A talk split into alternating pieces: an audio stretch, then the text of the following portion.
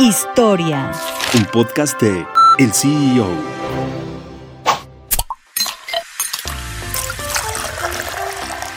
El mercado de los refrescos de cola cuenta con competidores bastante consolidados como Coca-Cola y Pepsi. Sin embargo, la empresa 100% mexicana Red Cola se ha convertido en uno de los principales jugadores del mercado. Red Cola es propiedad de un grupo embotellador originario de Jalisco llamado Consorcio Aga, que es una empresa familiar que ha sido operada por el mismo apellido a lo largo de sus más de 90 años de historia. Los dueños del grupo son la familia García Arce, descendientes de Abelardo García Arce, que fundó la compañía como un negocio de hielos y refrigeración en la década de los 30. Tras el fallecimiento del fundador, sus hijos y nietos se dedicaron al negocio familiar. En la actualidad, Marcelo García Arce Muñiz, nieto de Abelardo García Arce, mantiene el puesto de director general de la embotelladora.